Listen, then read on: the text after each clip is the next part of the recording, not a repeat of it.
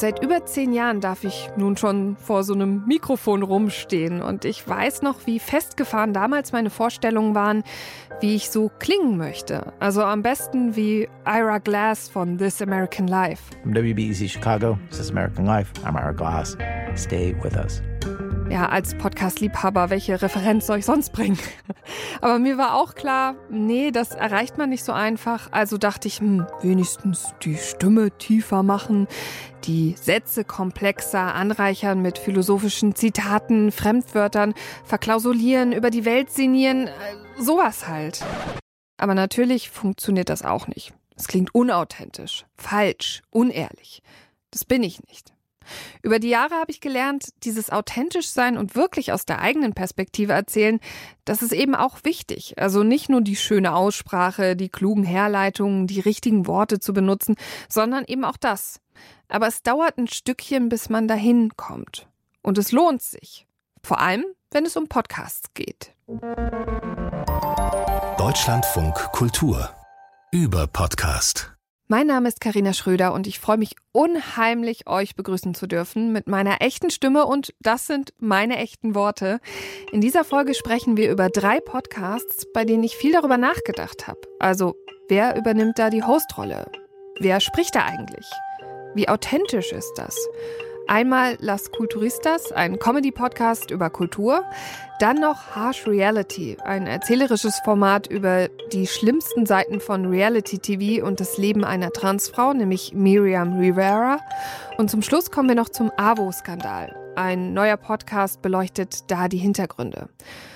Zum Glück muss ich das hier nicht alles alleine machen, sondern ich habe mir Besuch eingeladen. Mir gegenüber sitzt einer der Menschen, mit denen ich eigentlich am liebsten über Podcasts spreche. Meine Kollegin Christine Watti. Ihre authentische Stimme solltet ihr vielleicht auch kennen vom Kulturpodcast Lakonisch Elegant. Hallo Christine. Hallo. Schön, dass ich da sein darf. Und zugeschaltet aus Köln sind da noch zwei Gäste, die auch selbst einen Podcast haben, namens Too Many Tabs. Wenn ich den zusammenfassen muss, würde ich sagen, die Hosts stecken jede Woche in den tiefen Untiefen des Internets und erzählen sich davon. Liegt ihr auch manchmal nachts wach und kommt nicht von eurem Laptop weg, weil ihr einen bizarren Wikipedia-Artikel gelesen habt oder irgendeine absurde YouTube-Doku gesehen habt? Also wir schon. Und ich sag's wie es ist. Ich habe in meinem Browser 1000 Tabs offen und die müssen jetzt einfach mal geschlossen werden. Die Tabs müssen raus aus dem System. Dabei wird auch mal über den ein oder anderen Menschen gelacht. Die benutzen gern auch mal englische Begriffe und ständig sagt irgendwer ARD Audiothek. Hallo Caro Worps und Miguel Rubitzky. Hallo. Hallo, danke für die schön. Einladung. Wir freuen uns sehr, dass wir hier sein dürfen. ARD Audiothek müssen wir direkt sagen, vertraglich verpflichtet. Wir lieben die ARD Audiothek. Aber sicherlich auch die DLF Audiothek, richtig? Natürlich. Klar, Natürlich. immer da, wo wir gerade ähm, sind oder bezahlt werden. Das lieben wir am meisten. Also natürlich ist eure Vorstellung nicht ganz so ernst gemeint, aber das sind ja so kritische, sag ich mal, Stimmen, die ihr auch immer mal wieder im Podcast thematisiert, denn jetzt an dieser Stelle darf ich mich endlich outen. Ich wollte das im Vorgespräch nicht machen, als wir uns das erste Mal kennengelernt haben, denn ich bin Hörerin seit Folge 1, Riesenfan und bin ganz, ganz aufgeregt, dass ich euch endlich hier haben darf. Ich habe mir das ganz doll gewünscht. Das ist aber lieb. Vielen Dank. Wir freuen uns auch sehr. An dieser Stelle muss ich zugeben, den Podcast Las Culturistas zusammenzufassen, das finde ich ganz schön schwer. Vor allem, ich habe nur zwei Folgen gehört. Erstmal zu den Fakten. Das ist nämlich einfach. Der Podcast ist von Big Money Players Podcast Network und iHeartRadio. Die Folgen sind im Schnitt so anderthalb Stunden lang. Und zum Inhalt, na, im Grunde unterhalten sich dort die beiden Comedians Bone Yang und Matt Rogers jede Woche miteinander und mit einem Gast über Kultur. Weil meine Beschreibung so schlecht ist, habe ich mir gedacht, es wäre gut, dass wir mal reinhören. Und zwar in eine Folge mit Kiki Palmer. Das ist eine Schauspielerin. Und warum ich diesen Ton ausgesucht habe, ich fand das einfach, ehrlich gesagt, wahnsinnig zauberhaft, wie aufgeregt die waren, dass die diesen Gast jetzt endlich haben. Fast so ein bisschen wie ich. Ja, wir sind deutsche Kiki Palmer, kann man sagen. Las Culturistas.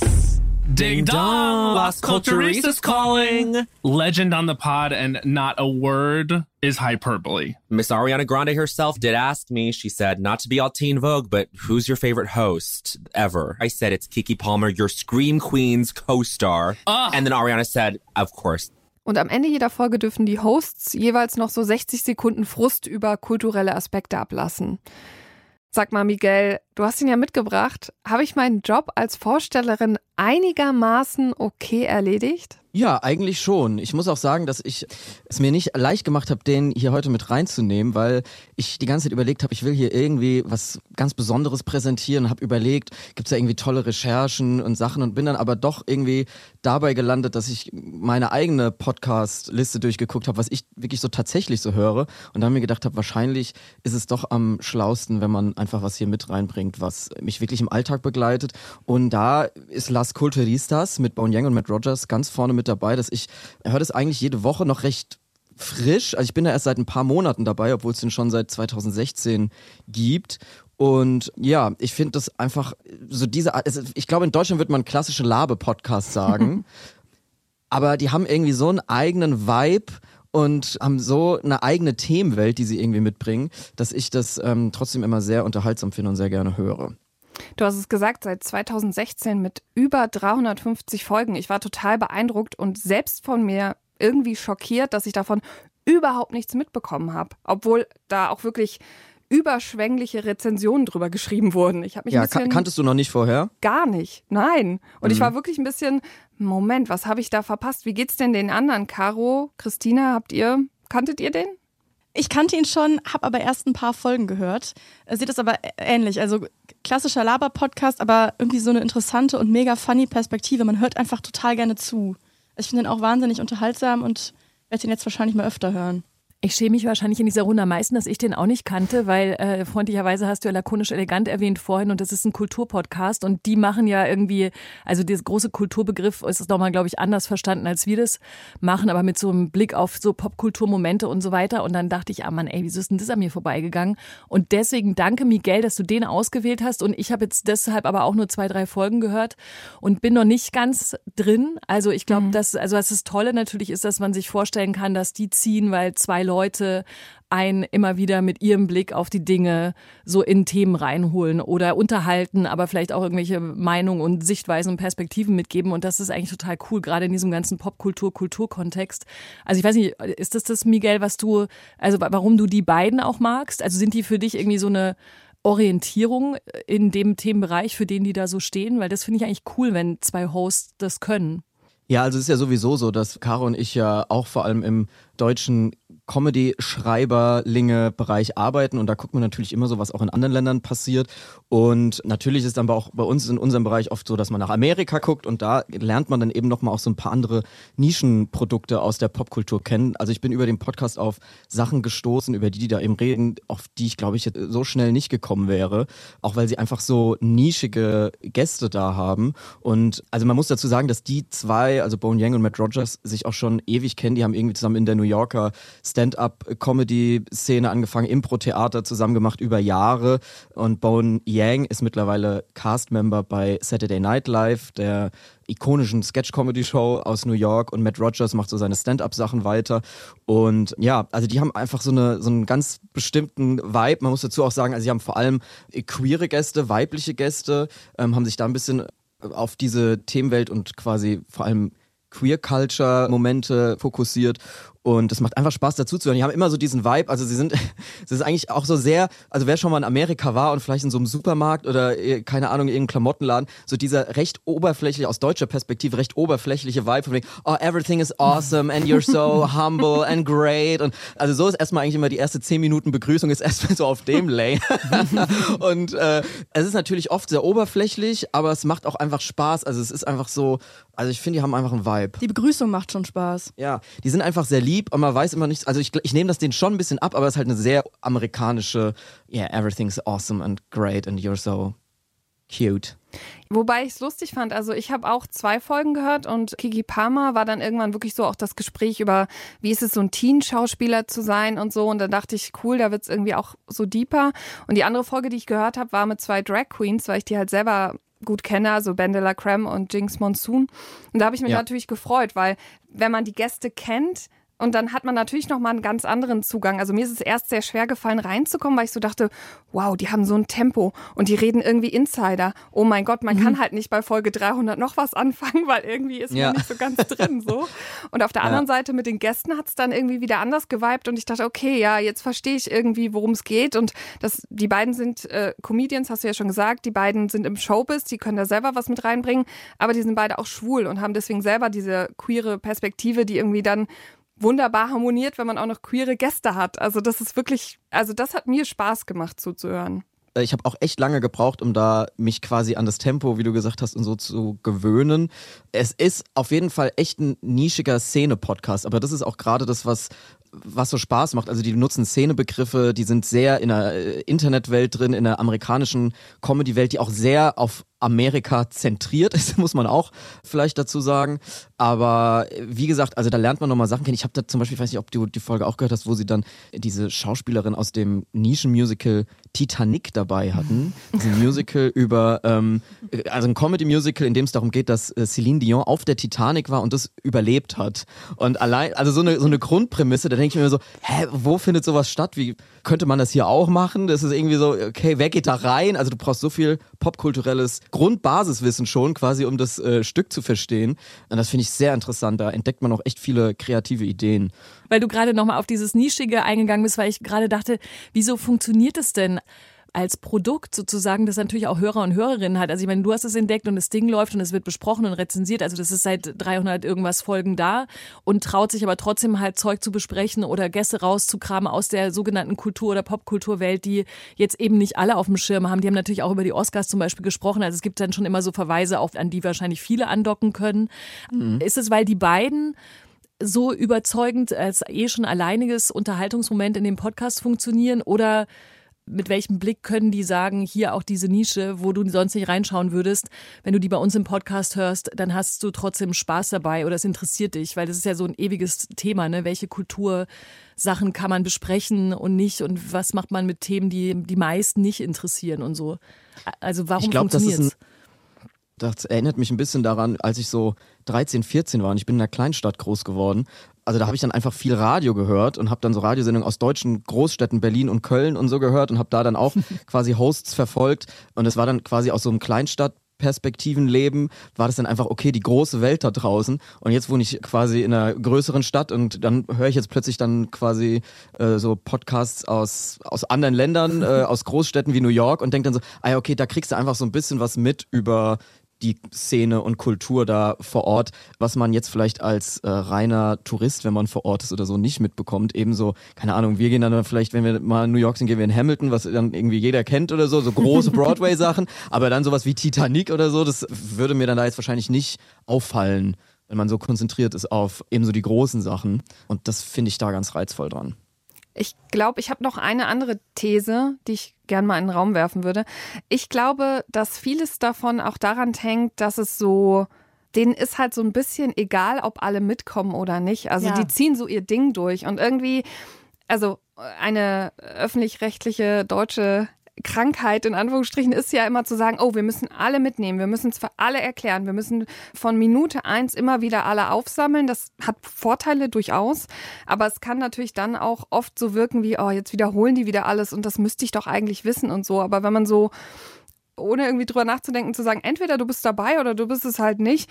Ich glaube, das macht auch nochmal was. Mhm. Das glaube ich auch. Das, äh, ich glaube, das ist genau auch das, ne, dass die beiden, das würde ich auch, ich habe jetzt wirklich nur wenige Folgen gehört, aber dass ich auch dachte, eben, die haben überhaupt natürlich gar keinen gar keine Notwendigkeit, irgendwas irgendwohin einzuordnen, sondern die Dinge sind halt da und die Sachen, die die interessant finden, sind interessant und die Leute, die zu Gast sind, sind interessant und wer es halt nicht interessant findet, findet es halt nicht interessant. Und das ist, glaube ich, so ein öffentlich-rechtliches Ding, was wir natürlich als Auftrag haben, nämlich viele zu erreichen. Und dann ist es aber, glaube ich, eben deswegen fand ich es spannend, nochmal auch wirklich speziell so ein Kulturding, weil wir in Deutschland auch immer U und E und Ernst und Unterhaltung und was ist irgendwie wichtig und was hat Relevanz. Und da dachte ich, ach so, zwei Leute finden halt Sachen interessant. Sehr gut. Und, ja, ja. und das ist halt, das ist ja. super als Headline sozusagen für so einen Podcast. Die haben natürlich auch den Vorteil, dass sie einen englischsprachigen Podcast machen, dann hast du natürlich eine viel größere Zielgruppe, die quasi weltweit funktionieren kann. Und das ist natürlich dann jetzt mit der deutschen Sprache vielleicht auch ein bisschen schwieriger, dass man da, wenn man da die Zielgruppe so sehr eingrenzt und sehr nischig wird, das ist vielleicht einfach ein Vorteil, den die haben. Dann würde ich das Ganze mal versuchen, so ein bisschen zusammenzufassen. Also der Podcast Las Culturistas, ich habe das also ich kann nicht mehr anders, als immer zu sagen, Las Culturistas. Du musst es also singen. Ja, ich muss es eigentlich singen. Vielleicht kann ich es dann besser. Das ist eher so ein bisschen nischiger Podcast, aber gerade deswegen was ganz Besonderes und was Tolles. Und ich glaube, alle, die sich für Kultur interessieren, die vielleicht auch so Kultur ein bisschen weiterfassen, die werden da sehr zufrieden sein. Und vielleicht braucht man ein paar Folgen, um reinzukommen. Aber wenn man dann einmal drin ist, hat man, glaube ich, zwei neue, wie sagt man immer, so zwei neue Podcast-Kumpels, mit denen man die Woche über abhängen kann, so wie Miguel das offenbar manchmal tut. Von diesem Podcast, der ja, also da geht es um Kultur und ich denke, vielleicht macht Sinn, dass wir jetzt einfach weiter so ein bisschen in der Kultur bleiben, aber also man streitet sich offenbar noch darum, ob Reality TV eigentlich als Kultur gelten darf oder nicht. Ich sag einfach mal Nur ja. im DL DLF. Nur hier streitet man sich, meinst du, ne? Genau. Ja, Sonst wir sind uns da einig. Ja. Natürlich ist Kultur. Wunderbar, dann seid ihr voll auf meinem Level. Also, wir kommen jetzt zum Reality TV und zu einer Geschichte von einer Show, die eine Transfrau auf die, ich würde wirklich sagen, schlimmste Art aller Weisen irgendwie geoutet hat. Und über diese Geschichte müssen wir nochmal genauer reden. Der heißt Harsh Reality von Wandry, sind sechs Folgen, jeweils so 40 Minuten. Und wie ich schon versucht habe anzudeuten, also er erzählt die Geschichte und auch welche Folgen diese Sky Reality TV Show hatte 2004. Diese Show heißt There's Something About Miriam und es ist eigentlich eine erstmal auf den ersten Blick sehr klassische Dating-Show. Also es gibt dieses Model Miriam Rivera und halt ein paar junge Männer, die um ihr Herz konkurrieren. Was diese jungen Männer aber nicht wissen, ist, dass Miriam eine Transfrau ist und es gibt so eine Szene, die hat mir sehr, sehr gut gefallen oder die hat irgendwie mich besonders bewegt. Da stellt die Moderatorin Trace Lysette Miriam vor. Soon, it was time to shoot Miriam's first big scene. They started with the B roll. Sie ist das erste Mal in dieser Show zu sehen und sie geht irgendwie den Strand lang und dann hört man irgendwie auch Miriam das erste Mal selbst erzählen, was so eigentlich ihre Geschichte ist. And action. I try to be honest in everything I say. But there is a secret that the guys don't know. My secret, big secret that I have is um, that, that I'm not a real woman. I wasn't born as a girl. I was born as a man. I'm a transsexual. Sie sagt also in die Kamera, sie hat ein Geheimnis, sie ist eine Transfrau. Die Männer, wie gesagt, wissen erstmal nichts davon und dann wird sie so Stück für Stück in dieser Show schon bloßgestellt. Und am Ende dieser Show ist eben dieses Finale, wo das Geheimnis in Anführungsstrichen endlich gelüftet wird, nämlich, dass sie ihre Geschichte erzählen darf. Und diese Männer, ich fasse es jetzt sehr kurz, ich glaube schon, dass es sich lohnt, das sich anzuhören, reagieren einfach grauenvoll und das ist eine grauenvolle Situation. I'm not a woman. I was born as a man.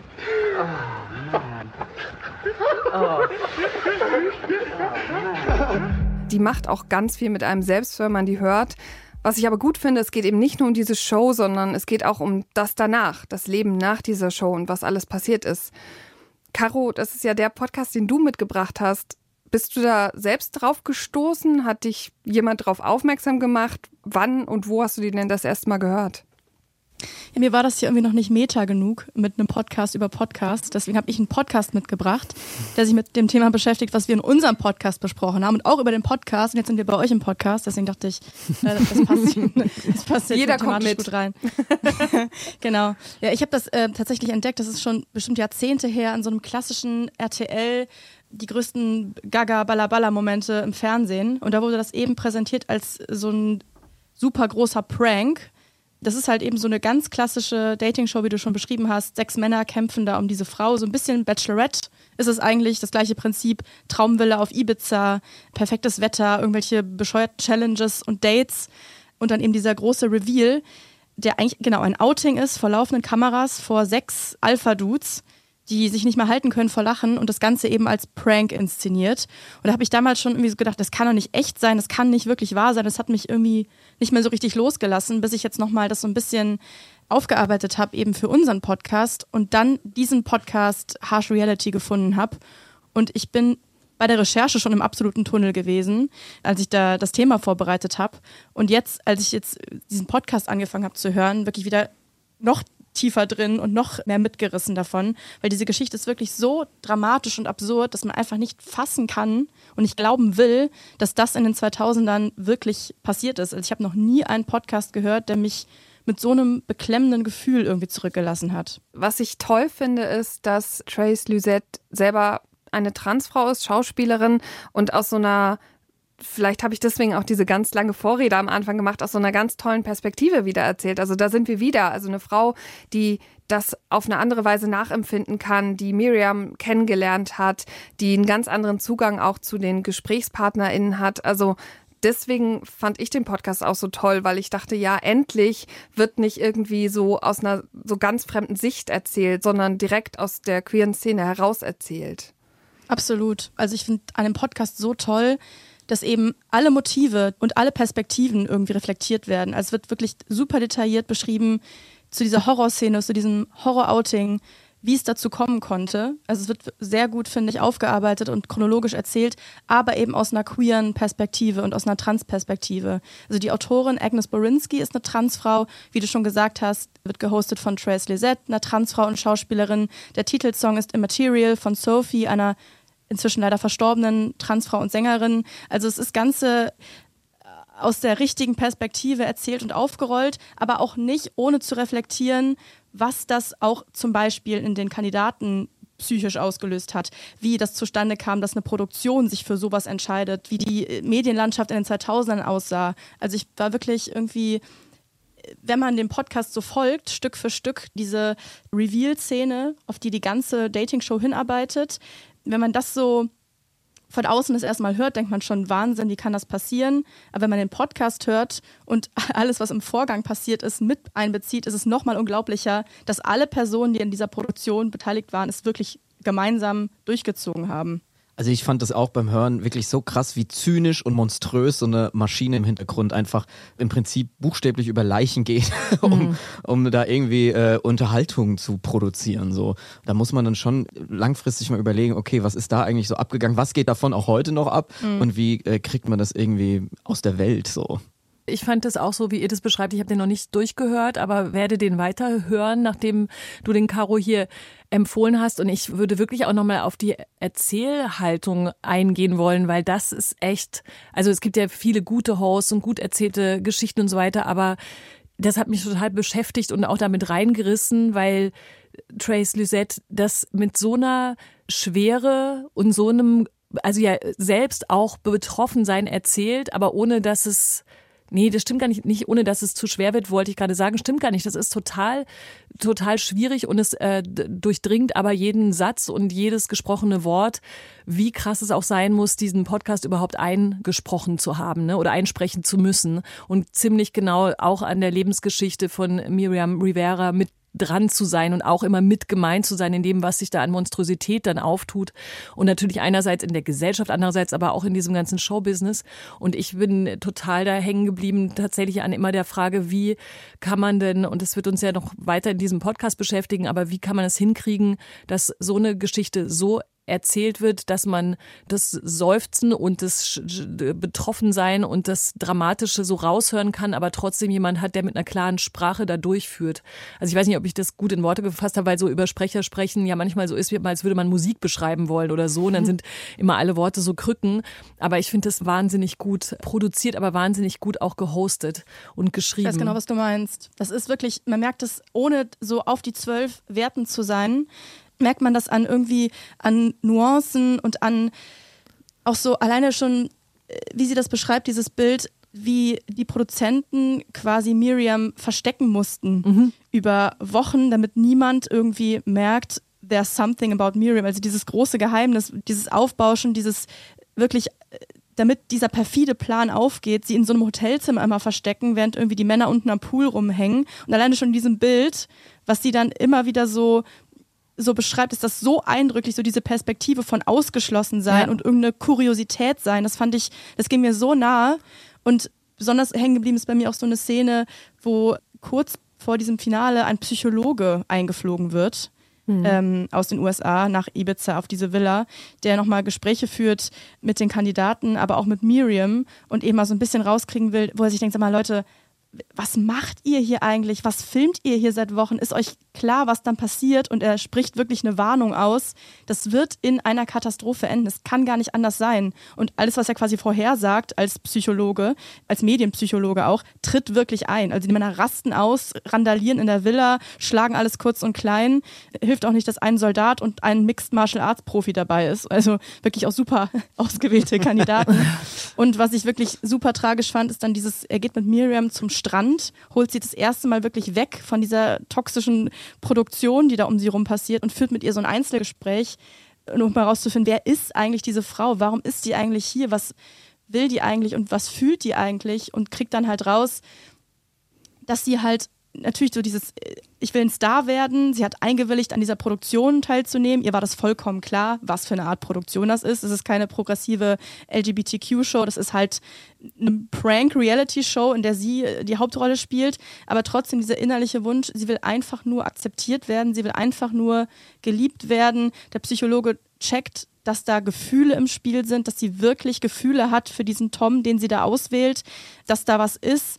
Ihre ganze Art zeigt ihm irgendwie, die ist durch richtig durch die Scheiße gegangen, die hat ein richtig krasses Leben hinter sich, hat Ablehnung erfahren, hat schlimme Dinge in der Schule erfahren, in Beziehungen erfahren. Das ist eine total, eine absolut labile Lage, in der sie eben schon ist. Und das dann noch auszunutzen, auszuschlachten, auszubauen als große Kuriosität, als großen Prank im Fernsehen, dass das absolut gefährlich ist. Also diese Szene, die ist bei mir so dieses Gespräch so hängen geblieben von dieser Frau, die einfach akzeptiert werden will und geliebt werden will und diesem Psychologen, der weiß, es geht schief, egal was ihr macht, es geht schief. Mhm. I genuinely felt sorry for her. I knew for a fact she was going to get rejected. She genuinely wanted to be accepted as who she was. On a TV show with a bunch of guys who are just basically out to find out who's got the biggest dick, it was quite tough for her, I think. Ich glaube, die große Kunst ist auch, dass immer, wenn ich mir Fragen gestellt habe, ich am Ende das Gefühl hatte, okay, ich kriege jetzt auch eine Antwort, weil natürlich der Reflex irgendwie zu sagen ist, ja, warum macht da Miriam überhaupt mit? Warum tut die sich das an? Wobei ich auch immer finde, man darf irgendwie nicht vergessen, dass es 2004 ist. Also mhm. heute sind ja. wir irgendwie in einer ganz anderen Situation und trotzdem finde ich toll, dass eine Show über eine Show gesprochen wird, die schon so alt ist. Miriam selbst ist 2019 verstorben. Mit ihr kann man leider auch nicht mehr reden. Und trotzdem haben sie diesen Podcast gemacht. Und gerade jetzt, also wo wir halt so viel Transfeindlichkeit erleben, wo wir deutlich spüren, dass sich da viel verändert hat, dass es diese Gesetze in den USA gibt, dass es Verbot von Drag-Shows geben soll und so weiter und so fort oder teilweise schon gibt. Also das fand ich krass, dass ich das Gefühl hatte, wow, die haben ein perfektes Timing so hart das klingt, weil es ist natürlich nicht schön zu sagen, hey, ihr trifft genau den Nerv der Zeit, aber deswegen hatte ich immer so das Gefühl, obwohl was erzählt wird, was in der Vergangenheit liegt oder vieles in der Vergangenheit, so viel weiter sind wir in manchen Punkten noch gar nicht oder zumindest Teile der Gesellschaft nicht. Und deswegen, glaube ich, funktioniert das, wie Trace Lisette das erzählt. Also ich glaube, mhm. das, was man immer so wie so eine zweites, wie so ein Layer in der Art des Sprechens hört, ist, glaube ich, genau dieses manchmal fast zynische, ich erzähle euch, also so höre ich das, ich erzähle euch eine Geschichte von irgendwann aber hier hört ihr die Sachen und seht ihr die Bilder und erkennt ihr die vielleicht wieder und sind die wirklich 20 Jahre her oder so. Also das ist jetzt viel reininterpretiert, aber das ist, glaube ich, dieses ganze Düstere, was eben nicht nur kommt von, ah, so ein bisschen True Crime-artig, irgendeine Geschichte, die irgendwann irgendwo passiert ist, sondern die kommt einem so nah und es hat viel mit der Art und Weise zu tun, finde ich, wie es erzählt ist. Also ich glaube auch vor allem, dass äh, solche Geschichten einem vor allem helfen zu verstehen, dass das eben nicht ein neues Problem ist, mhm. sondern die ganze Zeit stattgefunden mhm. hat und wir jetzt erst durch eine neue, keine Ahnung, gesellschaftliche Sensibilisierung, die jetzt irgendwie erst viel zu spät einsetzt, eben ganz lange bei bestimmten Themen weggeschaut haben und dass man dann merkt, oh fuck, was ging da eigentlich die ganze Zeit ab? Also dass natürlich eben Transfeindlichkeit eben nicht ein neues Thema mhm. ist, sondern die ganze Zeit da war und aber einfach dadurch, dass es das Internet nicht gab oder bestimmte Medien diese Themen nicht aufgegriffen haben und einfach kein Sprachrohr da war, dass das jetzt eben erst stattfindet und das schlägt einem dann gerade deshalb noch mal mehr irgendwie in den Magen rein. So. Ja, ist so eine Mischung aus so, es, es wirkt so wie so 2000er Horror, wie konnte das passieren, aber gleichzeitig so, ah ja, es ist super aktuell und es passiert gerade. Auch nochmal was, was es irgendwie besonders beklemmend macht, finde ich. Ja, genau. Eigentlich der Vergangenheitsbezug ist fast nur der Showanteil, ne? Also, dass man vielleicht mhm. sagen würde, okay, das würde vielleicht so, aber okay, wir wissen, es gibt andere Nuancen von Reality TV, die total problematisch sind, aber da könnte man vielleicht gerade noch sagen, krass, sowas haben die früher gemacht, aber das ganze Thema, was darüber liegt, ist eben nicht alt, vergangen und überwunden oder so. Ja, absolut. Eine Frage habe ich noch an dich, Caro wie ging es dir denn damit? Also, was immer so ein bisschen das Problem ist bei diesem Podcast, ist, dass es so schade ist, dass mit ihr nicht geredet werden kann. Also, mhm. es ist viel über sie reden, auch wenn wirklich die Bemühungen da sind, das spürt man auch ganz äh, sehr, da irgendwie viele Aspekte mit reinzubringen und irgendwie auch zum Beispiel über ihre Vergangenheit nicht zu schweigen, dass sie selber auch als Prostituierte gearbeitet hat und so. Also man versucht ja auch nicht irgendwie sie zu idealisieren oder sowas, aber trotzdem fand's das schade, kann man fast nicht sagen, aber was macht das mit dir, dass man selber ja gar nicht mehr mit, dass die Person auch nicht mehr einverstanden sein kann, zu sagen, ja, ich find's gut, dass sie über mein Leben einen Podcast macht? Man hat es die ganze Zeit im Kopf. Also während du den Podcast hörst, denkst du in jeder Minute, ja, und diese Frau, um die es hier gerade geht und die hier gerade vorgeführt wird, die hat später Selbstmord begangen. Das ist äh, absolut präsent und natürlich unglaublich schlimm, dass man sie dazu nicht fragen kann. Also dass sie selbst keine Auskunft, kein Auto, nichts dazu geben kann. Und nochmal dazu hat das, finde ich, einen ganz schlimmen Touch, dass alle O-Töne, die du von ihr selber drin hast, natürlich O-Töne aus dieser Sendung sind, hm. mit einer Haltung oder einem Skript, welches ihr vorgegeben ist. Also alleine eben in dem Ton, den du eben abgespielt hast, fiel wieder dieses I'm not a real woman was so herzzerreißend mhm, ja. ist, weil natürlich, natürlich ist sie eine Frau, natürlich ist sie eine echte Frau, aber sie muss es so in die Kamera, sie sagt nicht, ich bin eine stolze, was sie, was sie vorher war, ne, aktiv in der Ballroom-Scene, Aktivistin, ich bin eine stolze Transfrau, ich bin geoutet, seit ich zwölf bin, ich habe den Großteil meines Lebens als Frau gelebt, aber sie muss eben dieses I'm not a real woman Ding fahren, weil es eben äh, zu dieser Show gehört und das finde ich nochmal schlimmer, dass alle ihre O-Töne gefärbt sind eben durch diese Horrorproduktion.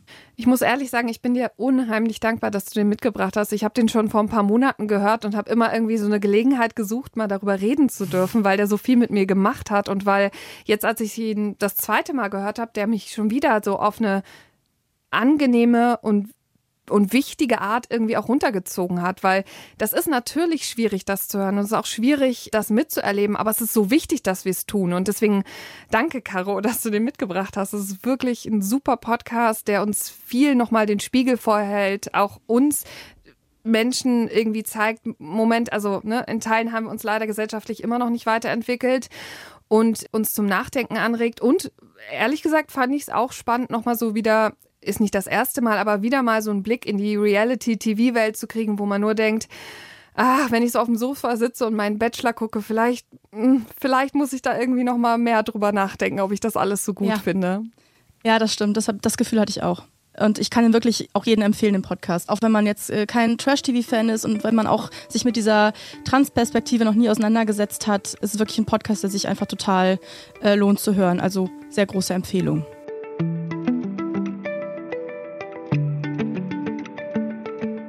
Und da müssen wir wohl zu unserem letzten Podcast für heute kommen. Der heißt Die AWO-Affäre, wie ein Sozialverband zum Kriminalfall wurde.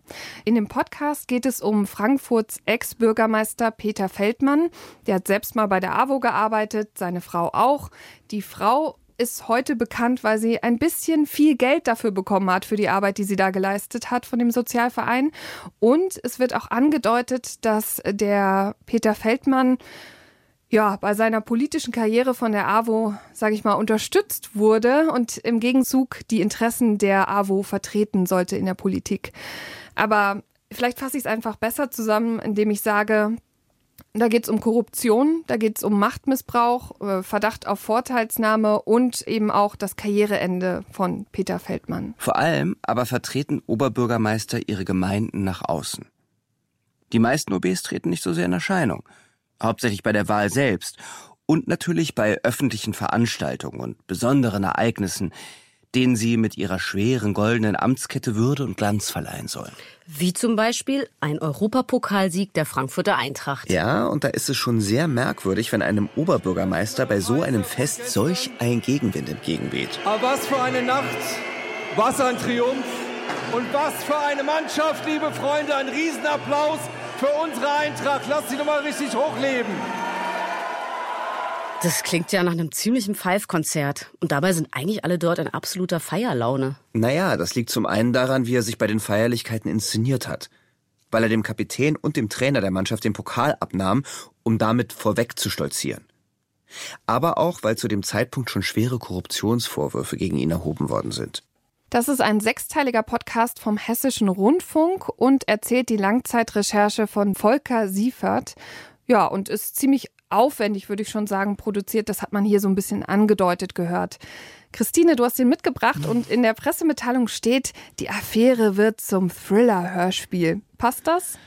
Ich kann mir vorstellen, dass das die Idee auf dem Papier ist zu diesem Podcast. Und ich kann auch total nachvollziehen, jetzt haben wir schon vorhin über Hosts gesprochen, in dem anderen Podcast, über den wir redeten und so weiter, rund um Miriam Rivera. Und ich weiß natürlich auch disclaimermäßig aus eigenen am Podcast arbeiten, dass diese Frage, wer erzählt denn das alles, eigentlich am Ende eine der schwierigsten ist. Nämlich, wie kriegt man eine gute Erzählhaltung hin? Und offenbar haben die Kolleginnen und Kollegen sich vom Hessischen Rundfunk entschieden, das zu probieren, das über Schauspiel Schauspieler zu lösen. Also es gibt äh, hier zwei Schauspieler, die heißen, um das auch mal vollständigkeitshalber zu sagen. Die heißen Annika Baumann und Patrick Güldenberg und die wiederum tauchen in diesem Podcast auf. Ich glaube, die Reihenfolge war ungefähr so, dass es diese Recherche gibt von Volker Siefert, dass daraufhin ein Podcast entworfen wurde von Leon Hase und Leonhard Koppelmann, die wiederum sich entschieden haben, okay, zwei Schauspieler könnten die Host sein, also nicht Volker Siefert, der recherchiert hat oder nicht irgendwie ein eingekaufter Host, so wie wir es alle aus Cui Bono kennen, jemand wie Kesh Rauberos, der einfach so eine direkte, das Publikum äh, betreffende Ansprache hat, sondern es sind hier eben die beiden Schauspieler Schauspieler der Hörspielgedanke, der da so in der Pressemitteilung rausgegeben wird, glaube ich, ist deswegen sehr theoretischer, dass es daraus werden könnte. Der hat eigentlich auch faktisch nicht so viel damit zu tun, weil wir hier wirklich so einer journalistischen Recherche folgen, die relativ trocken und linear erzählt ist. Also es gibt O-Töne und es gibt Text.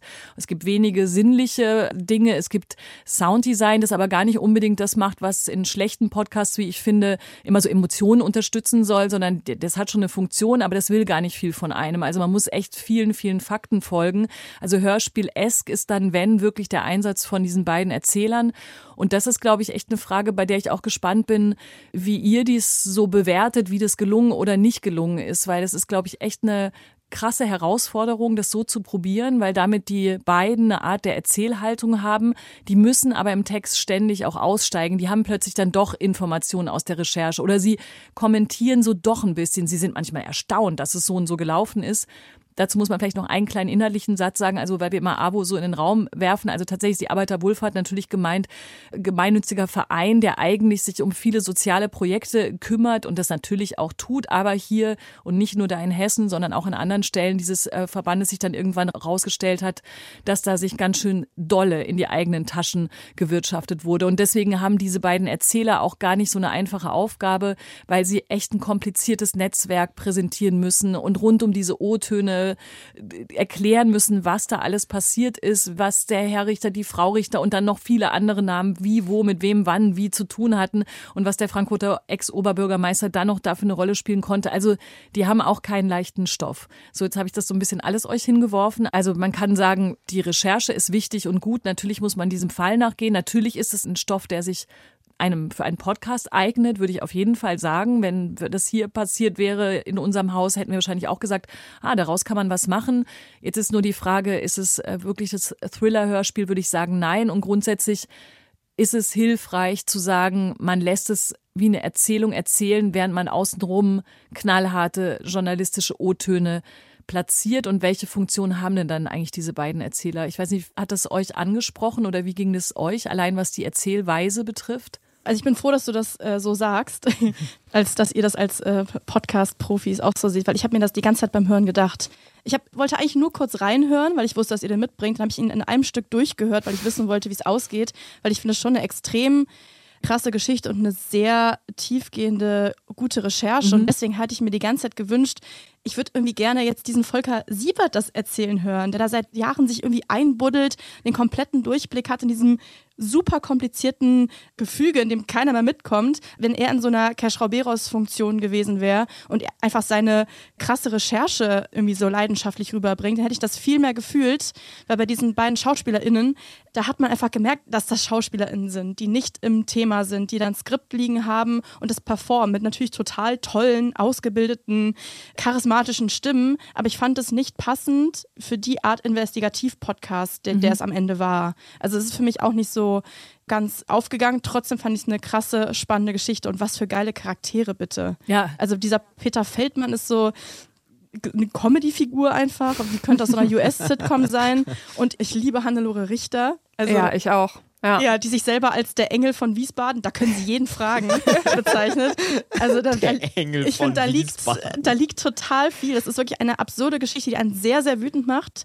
Und das ist eigentlich noch ein Aspekt, der, finde ich, im Podcast fast noch so ein bisschen zu kurz kommt, dass es eben Wohlfahrt ist, ein gemeinnütziger Verein, der irgendwie bedürftigen Menschen helfen soll. Und diese Perspektive, gut, wenn man die auch noch reingebracht hätte, wäre es wahrscheinlich noch länger und komplizierter geworden. Es konzentriert sich sehr auf dieses ganze Geklüngel und die Rolle der SPD und die Rolle der AWO und hier eine Tochterfirma und da in England. Sehr komplex. Das geht fast schon so ein bisschen unter, aber es macht einen wirklich irgendwie fassungslos, mit was für einer Dreistigkeit dieses Richter-Ehepaar irgendwie da ihr Ding durchgezogen hat. Ich muss auch sagen, ich würde sogar noch einen Schritt weiter gehen, dass ich es nicht so passend finde. Ich finde es an manchen Stellen, also wir reden immer von Fair Radio und Transparenz und so, und ich finde es an manchen Stellen sogar gefährlich, wenn sie dann behaupten, und ich habe da nochmal genau nachgeguckt und bla bla Mhm. bla, und das haben sie ja nicht. Absolut. So, das Genau. ist journalistisch wirklich nicht in Ordnung. Und auf der anderen Seite finde ich die Ironie so großartig, dass in dem Podcast immer über Recherche gesprochen wird und wie die mit dem Material umgegangen sind und so, so tolle Transparenz geschaffen haben. Und ich dachte so, hä, ist das eine Selbstironie? Also ich meine, sorry, aber ihr macht euch gerade ein bisschen über euch selber lustig, weil das geht nicht zusammen Ja. irgendwie. Ja, ich fand die Form da auch echt sehr ablenkend vom eigentlichen Thema. Also ich habe mir die ganze Zeit viel mehr Gedanken darum gemacht. Moment mal, ist das jetzt geschrieben? Haben die jetzt ein Gespräch irgendwie? Das, das wirkt irgendwie, ja, es, es wirkt ein bisschen ablenkend, fand ich Eine auch. Szene, die, da habe ich so gecringed, da spielen sie irgendwie so ein Experiment, so ein Gedankenexperiment. Ja, ja, ja, die durch. habe ich auch rausge- Also, also äh, die Schauspielerin versetzt sich mal in die Lage rein. Du bist jetzt ein Entscheidungsträger in, in dem und dem Ausschuss, weiß ich nicht mehr genau, in Wiesbaden. Ach, du wolltest doch eben raten. Naja, das sagt man doch nur so. Also lass mich mal raten. Nee, lass uns mal ein Experiment machen. Okay. Wir haben uns ja jetzt schon einige Beispiele von Bereicherungsmaschen und Formen der kreativen Wirtschaftsführung bei der AWO angeschaut. Und vielleicht kannst du dich ja mittlerweile in den Kopf eines Protagonisten versetzen, ohne dass du den Fall überhaupt vorher kennst.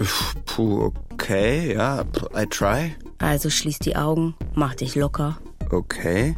Super spezifisch und er soll so tun, als hätte er keine Ahnung, aber er ist total informiert. Ja, also es, es geht hinten, es geht hinten und vorne nicht auf, diese Spielereien, die sie da irgendwie versucht haben einzubauen mit, äh, wir brechen jetzt irgendwie mit der Erzählform, aber natürlich sind sie beide super informiert, lesen ein Skript ab, also irgendwie hat Ja. es mich nicht so richtig Ja. begeistert, obwohl mich das Thema irgendwie sehr interessiert hat. Absolut. Und ich fände es, glaube ich, fairer für die HörerInnen, wenn man irgendwie an einer Stelle gesagt hätte, wir sagen das mal, weil ja, dass das in der Pressemitteilung steht, ja, weiß ich nicht, wie viele. Also wenn ich einen Podcast höre, lese ich nicht immer erstmal die Pressemitteilung dazu. Und in dem Podcast selbst werden ja auch die Namen der beiden SchauspielerInnen nicht genannt. Und ich war so, hä? Also Total. Das finde ich auch wirklich echt ein Problem. Dieses, ich habe am Anfang wirklich immer gedacht, Leon Hase und Leonhard Koppelmann. Und dann dachte ich, passt nicht ganz zu den beiden Stimmen, die ich da höre. Ich wusste es am Anfang nicht. Also ich habe schon verstanden, dass das Schauspieler sind, aber ich dachte, wo haben sie denn die Schauspieler jemals eingefügt? Also die sind ja wirklich, die dürfen zwar zwischendurch ich sagen und dürfen so tun, als würden sie etwas recherchiert haben, was sie nicht haben, aber sie kriegen selber nie irgendwie einen Namen oder sie begrüßen nicht. Also irgendwie, sie sind wirklich in der seltsamen Zwischenwelt gelandet. Und wie gesagt, Verständnis habe ich schon dafür, weil diese Frage so schwierig ist. Also kann der Journalist selber diesen Podcast durcherzählen? Kann er vielleicht? Und wir stellen uns immer nur an, weil wir dann denken, ach nee, der ist so nicht so auf der Mikro, das ist doch eher mehr ein Reporter oder so. Also hätte man eher gesagt, lass doch genauso wie du sagst, Caro, den Volker Siefert einfach selber alles erzählen. Andererseits im anderen Podcast gerade haben wir äh, Trace Lisette gehört, die auch nicht wahrscheinlich alles alleine vor sich hin recherchiert hat, aber die eine Haltung gekriegt hat in dieser ganzen Geschichte. Und die Ab, da, Schauspielervariante. da passt halt die Haltung und da passt die Perspektive. Ja, ne? ja, also genau, Sie, das stimmt. bringt das total mit und du hast hier zwei irgendwie äh, super glatte, toll ausgebildete SchauspielerInnen-Stimmen, Ja, ja. die irgendwie äh, komplett unkommentiert einfach an der Luft stehen, Ja, wie ja. du eben gesagt hast. Also es werden alle ganz toll gecredited, das ist mir auch aufgefallen. Also sowohl Volker Siefert, als auch die, die Macher, als auch die Leute, die fact-checkt haben und so weiter. Aber es wird nie gesagt und wir sind, hm, Genau. und wir sprechen das hier. Es ist irreführend auf jeden Fall. Lustig, Aber wenn- trotzdem müssen wir ein bisschen ja. aufpassen, Ja. weil der ja in der ARD-Audiothek ausgestrahlt Ja. wird, ne, der Podcast. Und da müssen wir jetzt auch, wir haben jetzt hier viele kritische Töne, aber im Grunde finde ich das alles schon sehr, sehr gut. Ja, ja, ja. Aber das haben wir auch gesagt. Das hat ja Caro gleich gesagt, dass sie den durchgebünscht hat. Und genau, inhaltlich, Ja. glaube ich, sind wir uns ja alle einig. Ne? Das ist totales Podcast-Material. Das funktioniert auch und es ist super recherchiert und es ist haarsträubend, was man da zu hören kriegt, wenn man bisher nur diese Peter Feldmann-News äh, und warum er nicht mehr Bürgermeister ist und was da hier und da passiert ist, gehört hat und so. Gerade habe ich nur kurz gedacht, guck mal, das ist doch echt interessant. Wahrscheinlich wäre es schon ganz anders gewesen. Die beiden hätten wirklich gesagt, wir sind der und die und wir erzählen euch diese Geschichte. Also wenn sie nur eine Rolle gekriegt hätten und wenn sie nicht so verwendet werden worden wären, wie wir das sonst eben auch aus Featuren und Hörspielen kennen, nämlich die sind halt einfach da, das sind so Stimmen, hätten die eine Persönlichkeit noch abgekriegt und hätten gleich am Anfang gesagt, Transparenz, wir erzählen euch die Geschichte, wir haben nicht mitrecherchiert, zwischendurch kommt der Volker mal vorbei, der kommt ja auch zwischendurch mal vorbei, das ist der Podcast, wäre wahrscheinlich ein bisschen mehr Geschmeidigkeit schon reingekommen, auch wenn wir uns dann vielleicht hin und wieder gewundert hätten, aber dann wären die Menschen geworden oder Figuren am Mikrofon mit oder ohne Expertise. Man muss ja einfach nur manchmal sagen, wie es ist. Ich hatte so ein Problem damit, dass es mir auch fast zu glatt war. Also ich habe in letzter Zeit so viele Podcasts gehört von Menschen, von ReporterInnen, die selber die Sachen recherchiert haben und das ist alles andere als perfekt. Also mein Lieblingsbeispiel ist ja Narkoland. Der Host also erzählt von so einem Crystal Meth Ring in Deutschland und der hat das selbst recherchiert und der erzählt wirklich an manchen Stellen merkt man halt, okay, der ist kein professioneller Sprecher. Das ist der erste Podcast, den er macht.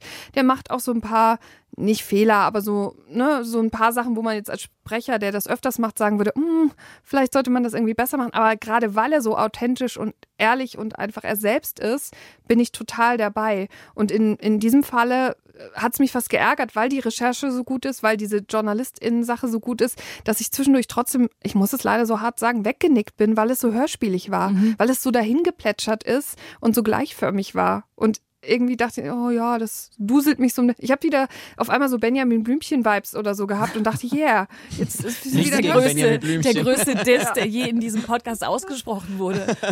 Oder das größte Lob, je nachdem, wie man es sieht. Aber, wie Caro und Miguel richtig gesagt haben, es ist in der AD-Audiothek zu finden und es ist schon wert, sich mit diesen Fakten auseinanderzusetzen, definitiv. Also ich fasse mal zusammen, toller Überblick, gute Reflexion für die Recherche, wobei ich immer mich frage, ist das so eine Journalistinnenkrankheit, dass man selber immer sagt, huh, das ist so cool, dass die so transparent sind. Aber ich denke mal, juckt das überhaupt jemanden da draußen? so, oder ist das nur so mein eigenes? yeah, das finde ich gut. Aber das, äh, ja, das mit den SchauspielerInnen hätte vielleicht nicht so richtig sein müssen. Ja, das könnte man vielleicht noch ein bisschen schöner machen. Aber trotzdem gibt's Abzüge in der Gesamtnote. Aber es war jetzt auch kein Podcast, wo ich sagen würde, bitte niemals hören Nee, oder Ohren zuklappen oder weggehen oder so. Nee. Kann Schaut doch mal machen. vorbei in der ARD-Audiothek. ARD-Audiothek. Das sind die perfekten Schlussworte für meine beiden Gäste, Caro Worps und Miguel Rubitzky. Danke, dass ihr da wart. Danke, dass ihr so viel Werbung für die ARD gemacht habt beim Deutschlandradio. Aber Also, ihr kennt Ich die, wünschte, wir würden wirklich die werden. DLF-Audiothek vielleicht trotzdem nochmal sagen. Für Geld. DLF-Audiothek. Nur für Geld machen wir das. Das machen wir Okay. nur nochmal für eine extra Honorar. Ein, kle einen kleinen Obolus. Sag jetzt. Aber in einem Rutsch. Okay. DLF-Audiothek und ARD-Audiothek. DLF-Audiothek.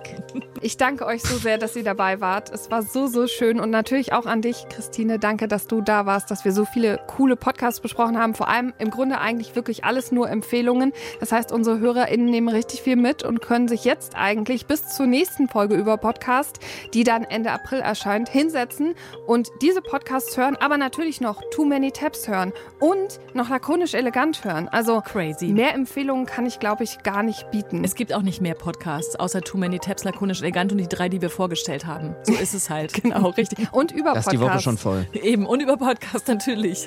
Mein Name ist Karina Schröder. Danke, dass ihr zugehört habt und bis zum nächsten Mal. Danke, tschüss. Tschüss.